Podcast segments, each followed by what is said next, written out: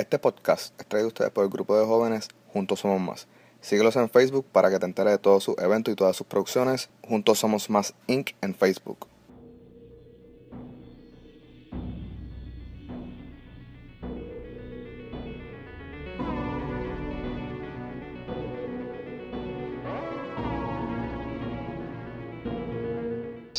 Bienvenido mi gente a otro episodio de el mejor podcast de True Crime en español al momento de. El podcast que te asegura que si tú lo escuchas vas a sacar A envío el 10-10 en estos finales. So, so, te recomiendo que le cuentes a todos los muchachos que están en finales este semestre que escuchen el podcast para que tengan éxito en los finales. Nada, mi gente, rapidito. Quiero disculparme con ustedes porque sé que este viernes pasado no hubo podcast. De verdad, estoy en. Voy a ser bien honesto con ustedes. Estoy en una transición de trabajo. Y me está consumiendo mucho, mucho tiempo. Este. Y pues, de verdad. Se me hizo tarde para grabar. Ya yo tenía el material hecho, pero no tenía el tiempo para sentarme a grabar.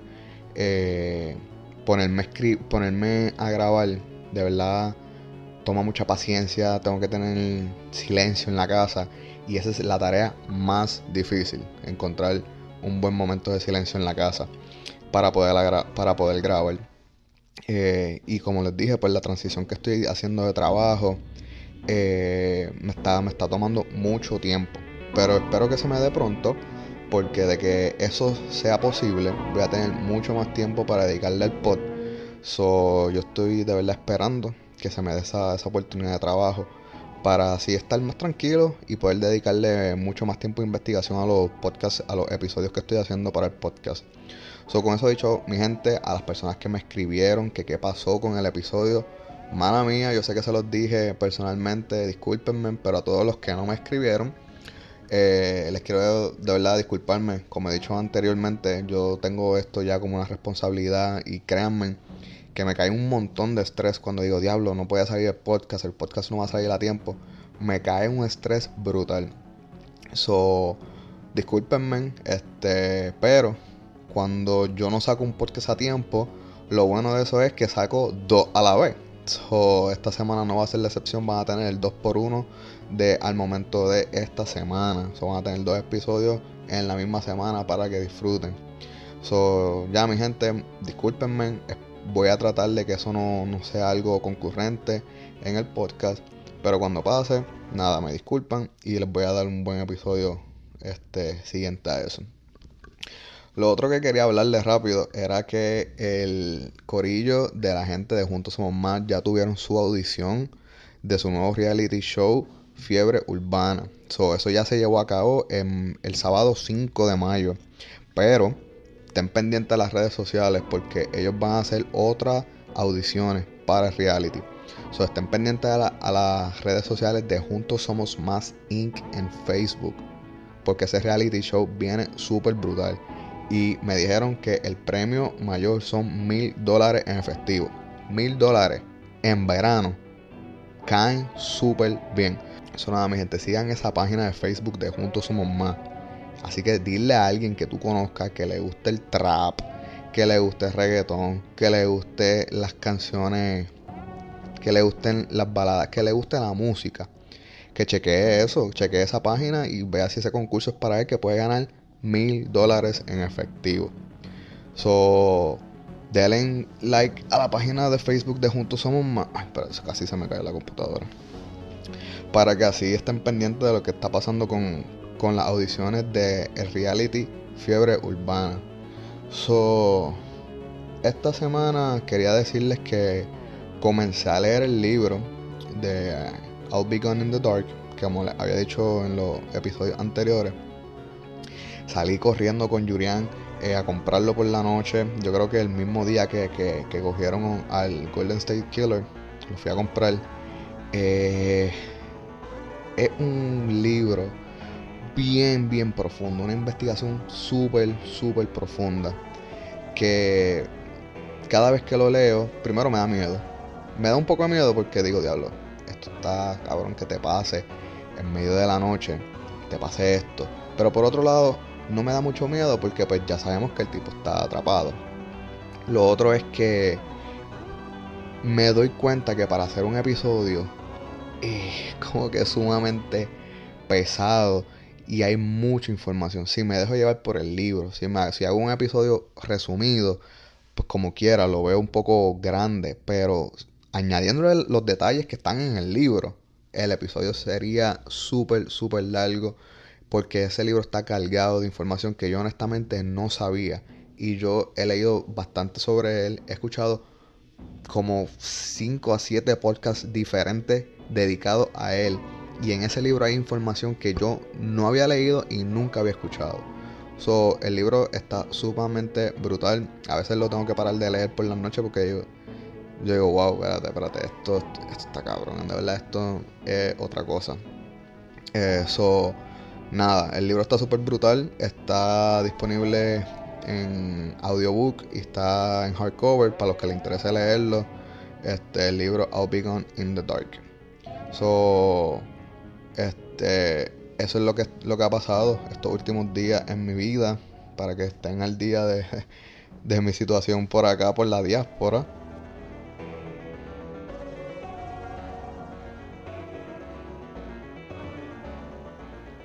El tema, la historia de hoy.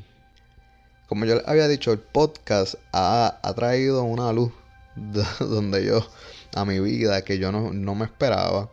Y por eso cuando yo veo que el podcast lo escuchan en diferentes países, yo me emociono bien brutal porque yo honestamente yo pensaba que esto nadie lo iba a escuchar, que esto iba a ser una pérdida de tiempo. Y honestamente me ha sorprendido mucho. Entonces cuando yo vi que en países así, de lejos, lejos de mí, se empezaba a escuchar esto, lo primero que yo pensaba era eh, hacer un podcast de uno de esos lugares. Como que me están escuchando en España, pues vamos a hacer un podcast de algún caso que ha pasado en España. Y así mantener a esas personas como que un poco, eh, como un toque de gratitud de que mira, gracias por, estar presente en el podcast. eso fue una idea que yo siempre tuve una vez yo vi que el podcast había sido, ha sido, ha sido escuchado en estos países. Eh, so, el episodio de hoy nos vamos fuera de Puerto Rico y nos vamos fuera de los Estados Unidos y nos vamos para Sudamérica. Caemos en Perú.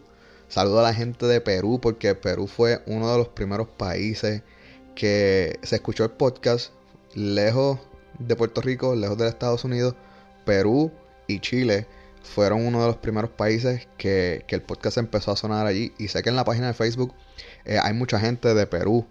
Eh, mi gente de Perú, este episodio es para ustedes. Muchas gracias por haber escuchado el podcast. Muchas gracias. So, la historia que les voy a contar hoy, honestamente, es parece, sacada de un libro o de una novela, porque tiene de todo. Tiene celos, tiene traición, tiene secretos, tiene ambición y por supuesto, tiene asesinato.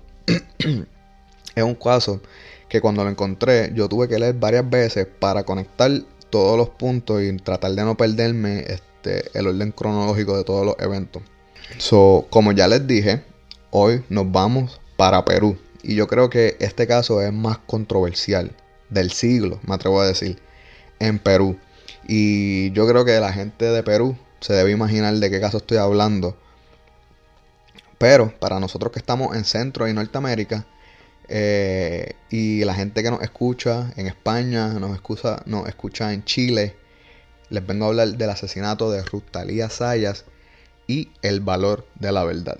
Rustalía Sayas, de 19 años, una joven preciosa, mi gente, una joven bella, eh, una joven que tenía mucha ambición de superación, una joven con uno, una meta increíble para una joven de su edad. Pero para que entiendan un poquito por qué ella era así, les voy a explicar. Sus padres, Leoncio y Vilma, vienen de un pueblo súper pobre de Perú. Ella y su hermana nacieron en la Providencia de Huancabélgica. Discúlpenme, sé que lo dije malísimo, pero no sé cómo se pronuncia. Huancabélica, a unas cuantas, a cientos de millas de Lima, la ciudad, la capital de, de Perú. Pero ellas se criaron, pero se criaron en la, afuera de la capital, en una clase trabajadora llamada Huachipa sus padres, incluso aún cuando ya eran adultos, hablaban la lengua indígena de esta provincia, de Quechua. También eran parte de una banda local que cantaban en cantina y esto era el ingreso de esta familia. Luego estos deciden mudarse cerca de la ciudad de Lima, donde Rustalía llegó cuando era una niña. Inclusive leí en algunos artículos que ella era víctima de bullying cuando estaba en la, en la escuelita porque aún hablaban la lengua indígena que ya no era común en la ciudad de Lima. So, acá sus padres se sustentaban, acá en la ciudad sus padres sustentaban a su hija vendiendo fruta en el mercado local. Pero para ellos esto no era como que un sacrificio muy grande, porque ellos pues prefirieron hacer este cambio drástico para que sus hijas vivieran cerca de la ciudad y un poco lejos de la pobreza que sus padres vivían. Eso es bastante entendible. So, son una clase trabajadora bastante pobre, eh, súper humilde estas personas, ¿verdad? Vamos a darle adelante al futuro y vamos a colocarnos en el 2012, donde Rustalía tiene 19 años y su hermana tiene 20.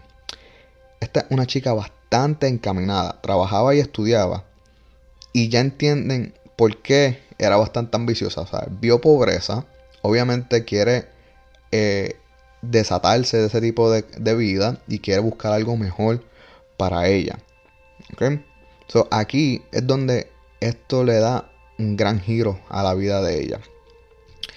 La historia de Rustalía es que se le presenta la oportunidad de participar en un nuevo programa de televisión llamado El Valor de la Verdad.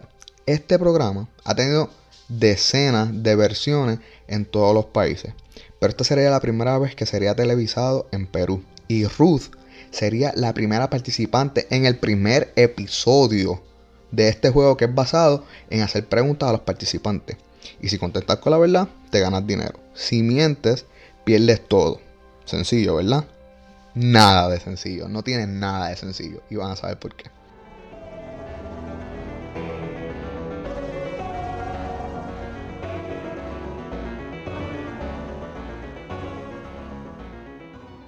Estas preguntas son súper incómodas y hasta bien fucking crueles. ¿Ok? No solo eso. Eh, mientras estás, no solo eso, para hacerlo peor, mientras contestas, estás enchuflado, estás juqueado, no sé cómo decirlo sin un anglicismo, ¿no? Estás conectado, es la palabra que estaba buscando, a una máquina del polígrafo. Y peor, aún más peor, o sea, disparate, pero no me importa. Aún para hacerlo peor, tienes tres familiares presentes en el estudio mientras contestan las preguntas. Y estas tres personas que estaban presentes era la madre, el padre y en ese momento era el novio de Ruth, Brian. So, tómense en un momento y piensen ustedes qué fucking de preguntas te van a hacer a ti cuando te conectan a una máquina del polígrafo ponen a tu madre y a tu padre y a tu novio presente. So, imagínense ustedes en la posición que iban a poner esa, esa joven. ¿Sabes? Del arranque ya tú sabes que te van a hacer preguntas que tú no quieres que ninguna de esas tres personas ahí se entere. Así yo, yo no iría, honestamente yo no iría. Y no es por Es que Ah, yo, yo lo vi un programa asqueroso. Yo vi el episodio completo y para mí, de verdad, las preguntas eran malísimas, eran crueles. Ya, yo quedé completamente disgustado con el programa. O sea, ser un programa que daría en televisión, yo nunca lo, vería porque, honestamente, fue bien desagradable. Pero vamos a continuar porque en verdad me, me, desvío aquí. Anyway, voy a dejar en la descripción del pod eh, voy a dejar el link para que si quieren ver el, el, episodio completo, lo vayan y lo vean. Si lo ven, honestamente van a entender un montón de cosas más. Pero yo como que ahora les voy a resumir un poquito este, de, la, de la dinámica de este episodio. Ok, so a la joven le hacen todas las preguntas que le van a hacer en el episodio, se las hacen antes de, de la grabación. Y ahí es como salen juqueada al polígrafo y ahí es como sacan si está diciendo la verdad o está diciendo una mentira. ¿Qué pasa? Cuando están grabando, vuelven y le hacen las mismas preguntas. Juqueada también al polígrafo. Entonces, Entonces, si contestas equivocada, pues la máquina va a decir, mira, me estás dando una contestación que no es porque ya anteriormente, ya anteriormente me diste una que era la correcta. ¿Ok? So ya tenemos eso. Los invitados adelante, cuando entrevistan los invitados, cuando los presentan al público, los tres tienen una cara que no quieren estar allí. Pero también yo pienso, y esto es una opinión bien personal, es que son unas personas súper humildes. Y de momento estás en un set de televisión, eh, estás cámaras, luces, personas por todos lados. Y yo en lo personal siento que es una posición bastante incómoda para ellos. Pero eh, ellos tienen una cara que no quieren estar ahí presentes y que no quieren que las personas conozcan los secretos de su hija en televisión nacional. el conductor del programa también es una persona súper reconocida en el país.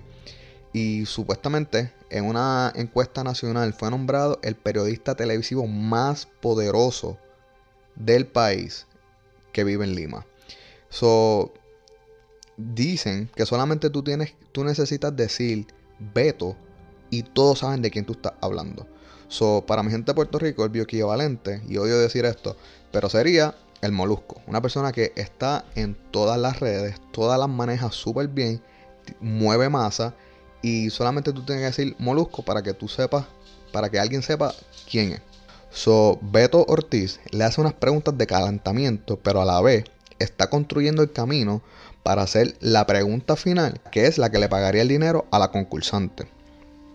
Y el gran premio, si contestas todas las preguntas, creo que eran 21, 21 preguntas, son 50 eh, mil soles. Beto dice que al momento él no estaba impresionado con Rustalía, pero alega que cuando la cámara corrió, las luces se encendieron, algo cambió en Rustalía. Y dice, ella resplandecía, se veía confiada, cómoda bajo las luces, incluso juguetona. Y cito, y continúo la cita, a ella le gustaba estar en la televisión. So, está cabrón ver esto porque la madre... la madre de ella, Vilma, se parece con cojones a mi suegra. yo no podía ver este programa sin reírme. Y sé que una historia bastante lamentable, pero Magda, mi amor, te amo, te quiero. Pero yo es que me reí con cojones cuando vi a la señora porque se parece a ti un montón. Nada, no me voy a ver más nada. Eh, so, anyway, la madre tenía una cara de ansiedad increíble que Beto le decía cada rato. Como que, voy a citarlo aquí más o menos por encimita, pero más o menos le decía como que, señora, si usted quiere, eh, se puede ir, pues no tiene que estar aquí presente. Y más adelante en el juego, también sacan como que un, un botón del medio de la mesa porque las preguntas obviamente aumentan y los invitados pueden presionar el botón para interrumpir la pregunta y él la cambia. So, él a cada momento ve la cara de ansiedad que tiene la, madre y le dice como que puede intervenir con las preguntas y, y él le da como que ese, ese, esa, esa advertencia. Entonces le pregunta al padre eh, que qué pensaba de todo esto. Y él simplemente contestó, cito, tengo miedo de los secretos que sepa de mi hija. Una tensión bien brutal en, ese episodio. Eh, su novio Brian luego contestó tener miedo de que de haberse enterado que su novia le había sido infiel. Ok, comienzan las preguntas. Y Beto manipula tan fácil a Ruth que le saca información antes de que ésta conteste la pregunta oficial, que es la que le pagaría el dinero.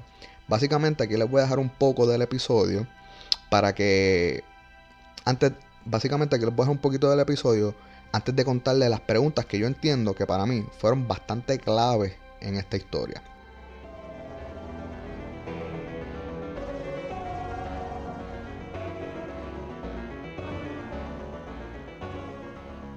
Ok.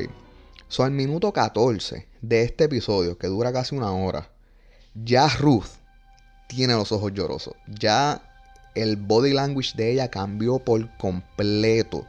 O sea, de la chica radiante que estaba, ya ella está llorando, ella está en el spot, eh, súper incómoda. Los familiares están agarrando el cojín de donde están sentados. Ya es una situación súper, súper incómoda.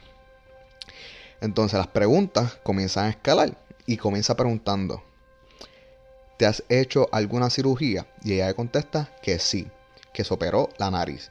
Y esto es una contestación eh, cierta. Eh, anuncian en el altavoz que es una contestación cierta. Otra pregunta que le hace Beto. ¿Te avergüenzas de tus padres? Ella contesta que sí. Entonces, cada vez que ella contesta, eh, ella da como una pequeña explicación de, su contestación, ¿verdad? Esta dice que sus padres llegaron a la ciudad con sus costumbres de pueblo y esto a veces la avergüenzan a ella eh, ahora que viven en la ciudad. Y, eh, después que ella da su opinión, Beto le pregunta a sus padres qué creen de la contestación de su hija y bla, bla, bla, bla. Y ella simplemente dice, mira, nosotros somos unas personas bastante humildes, no, no, nos abochornamos de quiénes somos. Sí, eh, llegamos a la ciudad con nuestras costumbres de pueblo, de donde venimos, pero de verdad no, nosotros no, no, no nos sentimos avergonzados de quiénes somos. So, para que entiendan el rol que está jugando el host, el, anfitrión, que los, manipula a todos que están ahí. Entonces, como les dije, este tipo le empieza a sacar cosas a ella antes de hacerle la pregunta. Y entre esas cosas, él le pregunta como que, ah, tú te ves como que una chica trabajadora, que si esto. Pero acuérdense, estas preguntas no valen dinero. Y ella sigue hablando él le pregunta, ¿y como cuánto tú tienes ahorrado ahora mismo? Y ella le contesta, más o menos lo que me voy a ganar aquí. Y ahí es que viene la pregunta, la próxima pregunta. Él le pregunta, si tus padres te pidieran prestado todo lo que tú tienes ahorrado ahora, ¿tú se lo prestarías? Y ella contesta que sí. Eso bastante bien, ¿verdad? Quisiera ayudar a sus padres, pero ya vemos que ella tiene un montón de chavos ahorrados, supuestamente ella tenía como 10 mil soles ahorrados y ya a este punto del juego yo creo que también iba por 8 mil soles o de los 10 mil soles. So, tiene par de billetes ahorrados y está jugando para meter más chavos en esa cuenta. eso es para que vean lo que les dije al principio, que ella siempre tuvo como visión hacer dinero para darse ese estilo de vida que le gustaba, porque pues, obviamente, y no hay nada malo con eso, no quería llevar el mismo estilo de vida de donde vino, pues quería superarse.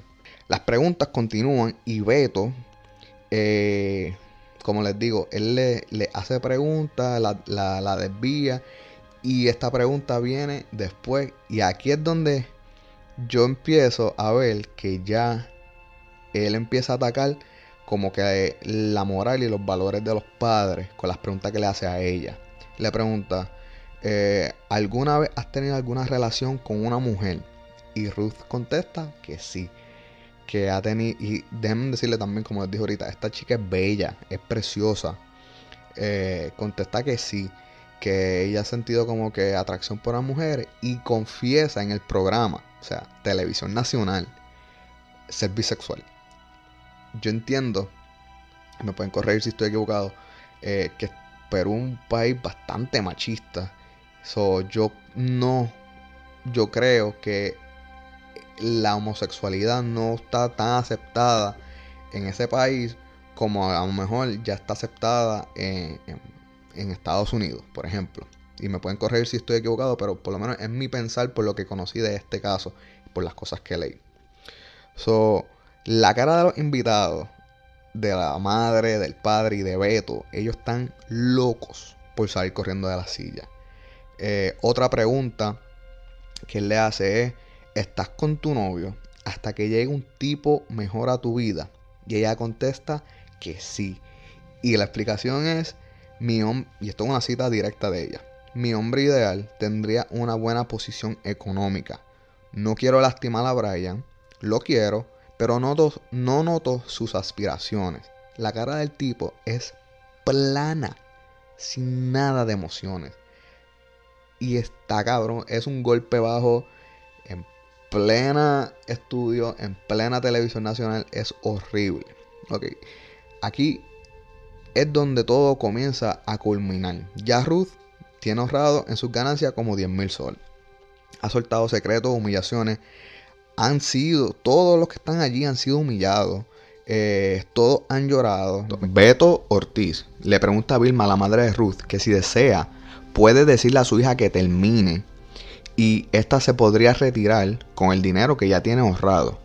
Y, y, ahí se acaba todo. Pero Vilma le dice que esa decisión es su hija, que esa decisión es de su hija, y Ruth decide continuar. La penúltima pregunta fue devastadora en mi opinión para Brian y para el padre de Ruth. Cuando Beto le pregunta a Ruth que si trabaja en un nightclub.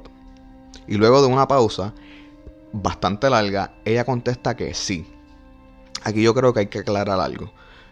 A mi entender, según lo que yo leí en todos los artículos, un nightclub es lo que en Puerto Rico puede ser un putero. Eh, en Perú, para mi entender, es lo que le llaman un nightclub.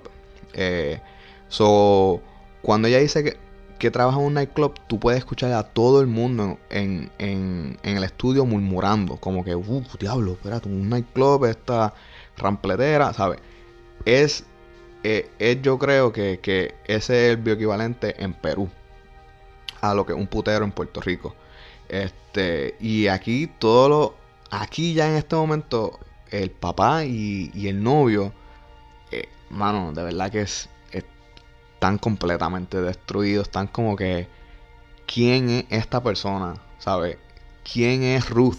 No, no es lo que nosotros pensábamos. No es, ¿quién, vive conmigo? ¿Quién es mi novia? Eh, honestamente, ay, todas, déjame decirle, todas las preguntas han sido eh, ciertas. Ninguna ha salido equivocada. So, esta gente, honestamente, no saben con quién viven y él no sabe quién es su novia. Porque todos los secretos que esta chica ha dicho eh, en ese programa es eh, eh, otra persona, honestamente. Es como si estuviera viviendo dos vidas.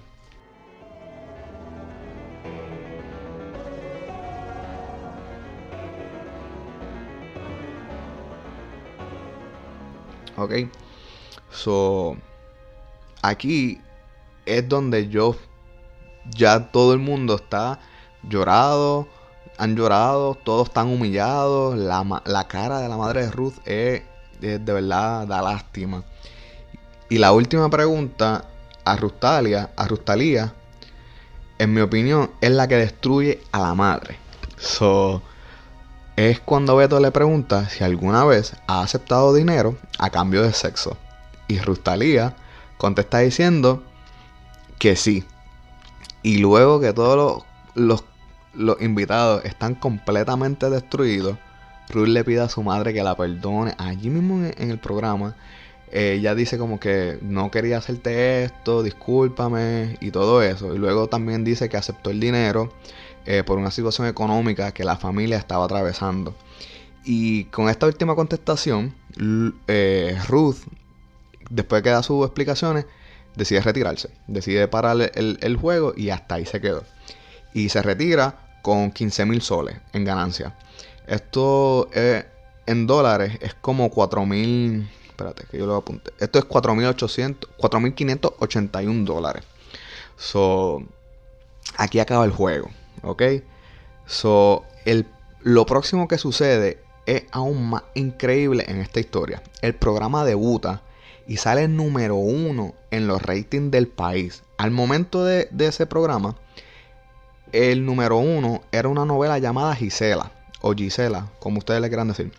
Y esta, y esta sólida novela cayó ante el programa. O sea, una novela que corre cinco días a la semana cayó contra un programa que corre una vez a la semana. El productor del programa, David Novoa, dijo, y cito, le ganamos a Gisela y eso es lo que importa los ratings. Esto es como cuando yo les dije la historia de, de Pablo Casella. O sea, tiene una persona famosa que comete un crimen. Todas, todas las noticias, eso es lo que va a dar porque produce ratings. Produce ratings, traen auspiciadores. Auspiciadores son dinero. So, esto era lo que le importaban a los productores. No la destrucción familiar que pasó en el momento. No los secretos ni las humillaciones. Nada de eso. Porque obviamente yo me imagino que ella tuvo que eh, ir voluntariamente saber lo que eso iba a pasar. So, ellos se limpiaron las manos con lo que pasara luego de que ese programa fuese al aire. Pero no todo queda ahí para Ruth. Ruth cogió una fama en todo Lima. todo el mundo sabía quién era Ruth Talía y su fama fue mala y buena. Obviamente le cayeron miles de críticas, mala reputación y por otro lado todos la reconocían. Se decía que en ese momento en Perú los secretos de Ruth eran lo que la gente hablaba en todos lados. Y yo, yo honestamente me imagino como que tema de conversación, los secretos de que la muchacha bailaba y los padres no sabían nada. Yo me imagino, honestamente eso yo me lo imagino. So, por todos lados la reconocían a ella. Pero ella no fue la única víctima de las críticas. Brian, su novio, fue el más que fue humillado. Este dicen que en todos lados fue burlado. Le decían que, que le fueron infiel con hombres, con mujeres, que su novia era prostituta, que bailaba. So, él fue el peor que sufrió eh, las críticas luego de que el programa fue eh, aired, ¿cómo se dice en español? Que salió al aire el programa, que fue televisado, es la palabra que estaba buscando. So, Brian, eh, como que dice, Brian en su defensa, él como que le da un giro a esto diciendo que ellos no eran novios, que él fue contratado por Rustalía para poder aparecer en el show y que ella le iba a pagar, pero que él no era el novio. Honestamente, puede haber sido una mentira. Este, bueno, los padres desmienten eso. Los padres dicen que si eran novios, ellos vivían bastante cerca. Eh, pero él se defendía ante el público como que, mira, esa no es mi novia, este, ella me pagó para decir que éramos novios para poder ir al programa. Pero ella no es mi novia, so, con eso él se defiende de que, mira, a mí no me las pegó ni con una mujer ni con un hombre porque ella no es nada mío. Ella simplemente me pagó para yo asistir al programa como si fuéramos novios. So, esto es lo que él dice para aliviar las burlas que recibía en la calle. Pero como les dije, la familia desmiente eso. El 19 de julio del 2012, la revista Caretas denunció que el testimonio de Saya fue prefabricado, ya que Brian fue, lo entrevistaron y él dice, ¿sabes? Esta gente cogió una fama notoria en el país. Y esta revista lo entrevista y él dice que, mira, si esto fue fabricado, yo no soy nada de ella. Pero honestamente su familia dice como que, brother, ¿sabes? Tú no eres el único que estás cogiendo la burla. Eh, todos estamos en la misma. No digan mentiras. Esa, es una batalla que oh, siempre se, se peleó entre la familia y entre él. ¿Ok? Pero las noticias y las revistas le encanta el reality show que esta gente están atravesando. So, eso es más venta de revistas y de noticias, ¿ok?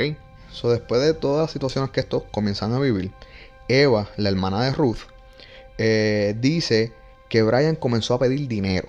Obviamente, como se enteraron, ella ganó dinero, pero también tenía dinero ahorrado previamente de haber ido al programa. Ella dice que Brian empezó a pedir primero 500 soles, luego 2000, perdón, luego 1000 y luego hasta 2000 soles. Que un día entró a la casa, entró a la casa de la familia Sayas y robó la laptop de Rustalía. Pero estos nunca pudieron hacer una demanda, estos nunca pudieron hacer ningún tipo de querella porque no había prueba y simplemente ellos especulaban que había sido él porque pues vivían bastante cerca y tenía conocimiento del dinero de Ruth. El 11 de septiembre del 2012, ocho semanas después de que el valor de la verdad debutó, Leoncio escuchó decir a su esposa, o sea, la madre de Talía, y cito, Talía no ha vuelto a la casa. Ruth Talía nunca había hecho esto antes. Eva, la hermana, estaba fuera de la ciudad, pero eventualmente pudieron contactarla. Llamó a alguno de los amigos de su hermana y logró comunicarse con una joven que había visto a Rustalía la noche anterior. So, la, mamá se comunica con la hermana, la hermana logra comunicarse con unos amigos de Ruth y dicen que la última vez que la vieron fue el día anterior y que la vieron salir de la universidad. E, e, esta, esta joven que da estas alegaciones que la vio salir de la universidad dice que Ruth se fue cuando recibió una llamada de Brian. So, Vilma dice que ella fue directamente a la casa llorando para obtener respuestas de Brian y que solamente le decía, devuélveme a mi hija, yo sé que tú la tienes. Ella dice que se le arrodilló como si él fuera Dios y que él solamente le decía, yo no sé dónde está tu hija y que luego se entró a la casa. Leoncio presentó un informe de personas desaparecidas el 11, o sea, el día después. Sin mucha esperanza, fue a la estación de televisión en busca de ayuda, pero se da cuenta que allí siempre hay cientos de personas que van todos los días con pancartas de sus problemas para ver si, para ver si algún productor lo escucha para recibir algún tipo de ayuda. Honestamente, yo cuando leí eso me, me, me sorprendí demasiado porque nunca eh, he visto algo así. Nunca me imaginé que, la gente va a las estaciones de televisión para que lo escuchen y les den algún tipo de ayuda. Honestamente no, no, me, no sabía que esto pasaba todavía en países así. So, él va con este, esta situación, obviamente porque a su hija la conocen, y, pide ayuda, que está desaparecida, que no llegó a su casa, que lleva, lleva un día desaparecida y no ha llegado a su casa. Pero se da cuenta que hay cientos de personas antes que él con también problemas que están allí pidiendo ayuda. So, este pone su. pone en los cristales como que la cara de, de ella para ver si alguien la ve y la reconoce. Se dice que un productor del canal 9 la reconoció, pero que no hizo nada como quiera. ¿okay? Todo el mundo en este momento sospecha de Brian y pensaban que tenía algo que ver en la desaparición de Ruth. ¿okay? Pero no había pruebas ni había cuerpo. son pruebas circumstantial. son pruebas que de verdad son eh, alegaciones, que no, no hay ningún tipo de prueba que la aten. Y se estaba diciendo en el pueblo que por las cosas que se enteraron, ella simplemente podía haber se, simplemente se pudo haber ido, ¿sabe? Como que a lo mejor no le pasó nada malo. Pero todo el mundo en la familia sospechaba de Brian. Brian era un mototaxista y este dice que no hacía ningún tipo de trabajo ya que todo el mundo sospechaba de él.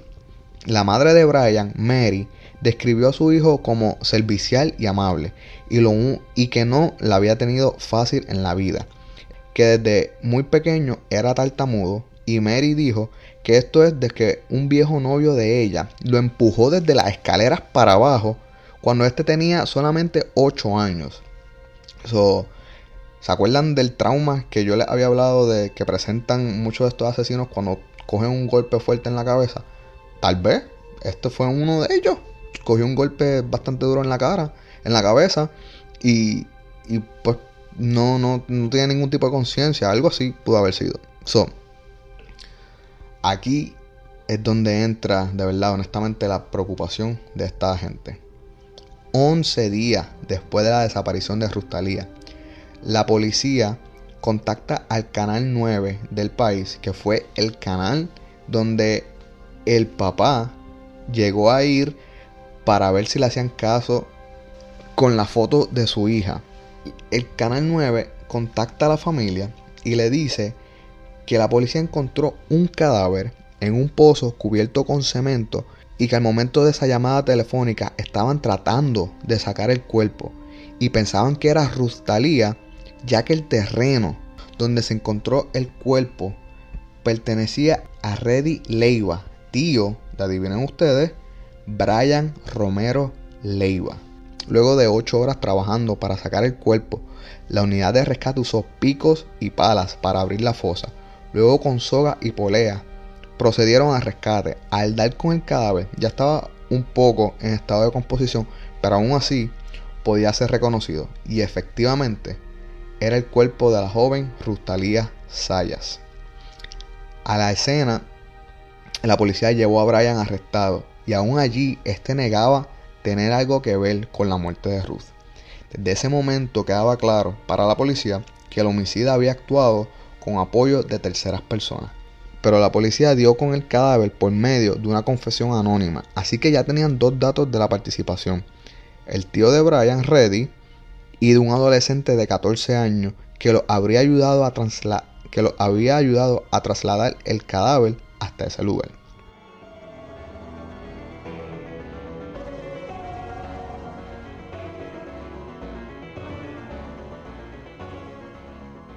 el 22 de septiembre del 2012, durante su declaración, Brian entró en contradicciones y ante la presión del interrogatorio terminó confesando todo. Y dice que este llamó a Ruth cuando salía de la universidad e hicieron planes para encontrarse. Y cito, la esperé junto al puente, le dice a la policía. Ella se metió en mi mototaxi y nos fuimos a tomar un poco de vino y ella dijo que estaba bien. Tuvimos relaciones sexuales y luego comenzamos a discutir.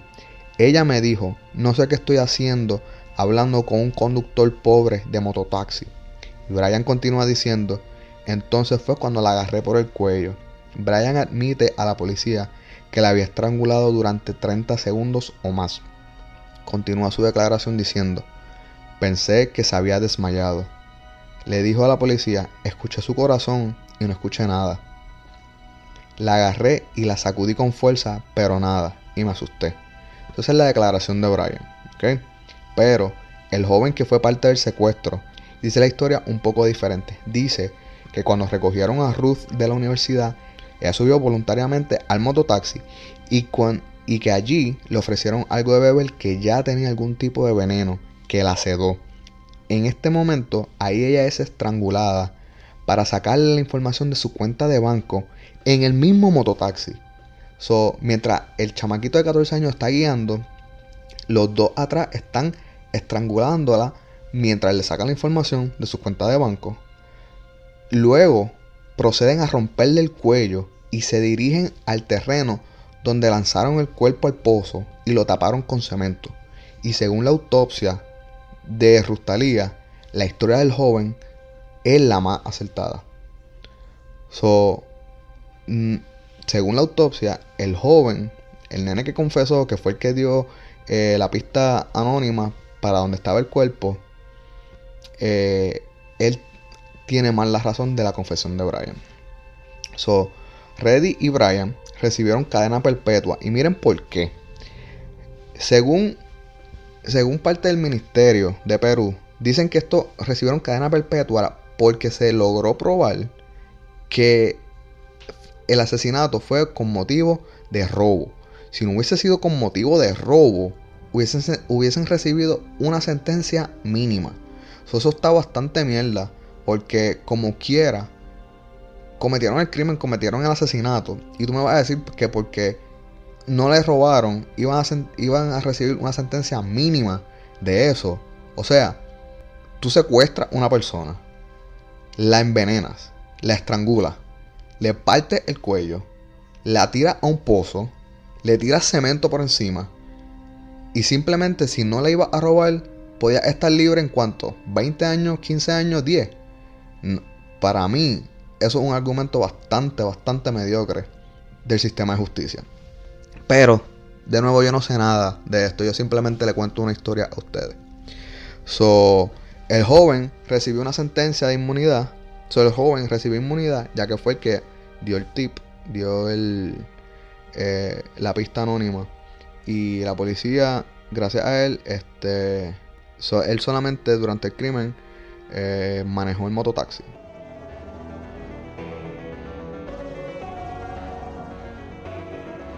Bueno, mi gente, ahí tienen el caso de Rustalía Sayas, una novela. Honestamente, para mí, eso fue sacado de un libro porque tenía todas, todas las categorías que tiene una novela eh, de las que ve mi abuela todos los días. Tenía celos, tenía secretos, tenía mentira. Honestamente, es un libro, eso es un bestseller. Eh, Rustalía, una joven preciosa. Honestamente, si la buscan, eh, preciosa. Sufrió una trágica eh, muerte a causa de su novio por, por, las burlas que recibió, el machismo que, que, que, se, que, vive ese tipo. Eh, so, nada, bien lamentable. Honestamente, para mí fue un caso súper, súper interesante. Porque todo comenzó con un fucking programa de televisión. Y si no me equivoco, el programa yo creo que tuvo eh, como seis temporadas más. El programa siguió al aire, lo siguieron haciendo, pero creo que las preguntas se, eh, las, tuvieron que moderar bastante.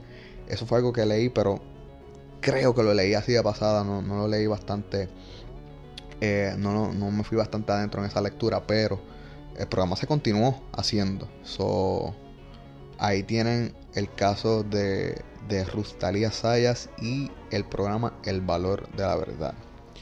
So, nada, mi gente, muchas gracias por estar otra semana ahí escuchando al momento de. Rieguen la voz, cuéntenle a sus padres, a sus amigos, a los panas en la universidad del podcast nuevo que están escuchando. Y si no saben lo que es un podcast, enséñale lo que es un podcast, enséñale a bajarle un podcast, que lo escuchen y dile, mira, hay podcast para todo lo que tú quieras. O sea, no solamente este, hay miles de podcasts súper buenos, gratis. Eh, y esto es lo mejor, mientras estás en el gym, mientras estás cocinando, mientras estás lavando el carro, estoy ahí contigo en tu oído. So, nada, mi gente, muchas gracias. Acuérdense que si todavía no lo has hecho, por favor, dale 5 estrellas al podcast, porque esto no, nos pone en la página de iTunes como que estamos sonando. Ok, so nada, mi gente, muchas gracias por estar ahí otra semana. Recuérdense, como siempre nos damos cuenta, nos damos cuenta, mi gente, siempre es quien menos tú piensas que es. Brian, eres un tierra loco, eres una sabandija. Eh, gracias a mi gente de Perú, espero haberlo hecho sentir orgulloso del podcast dedicado a ustedes. Nos vemos la semana que viene en otro episodio del momento de. Chequeamos.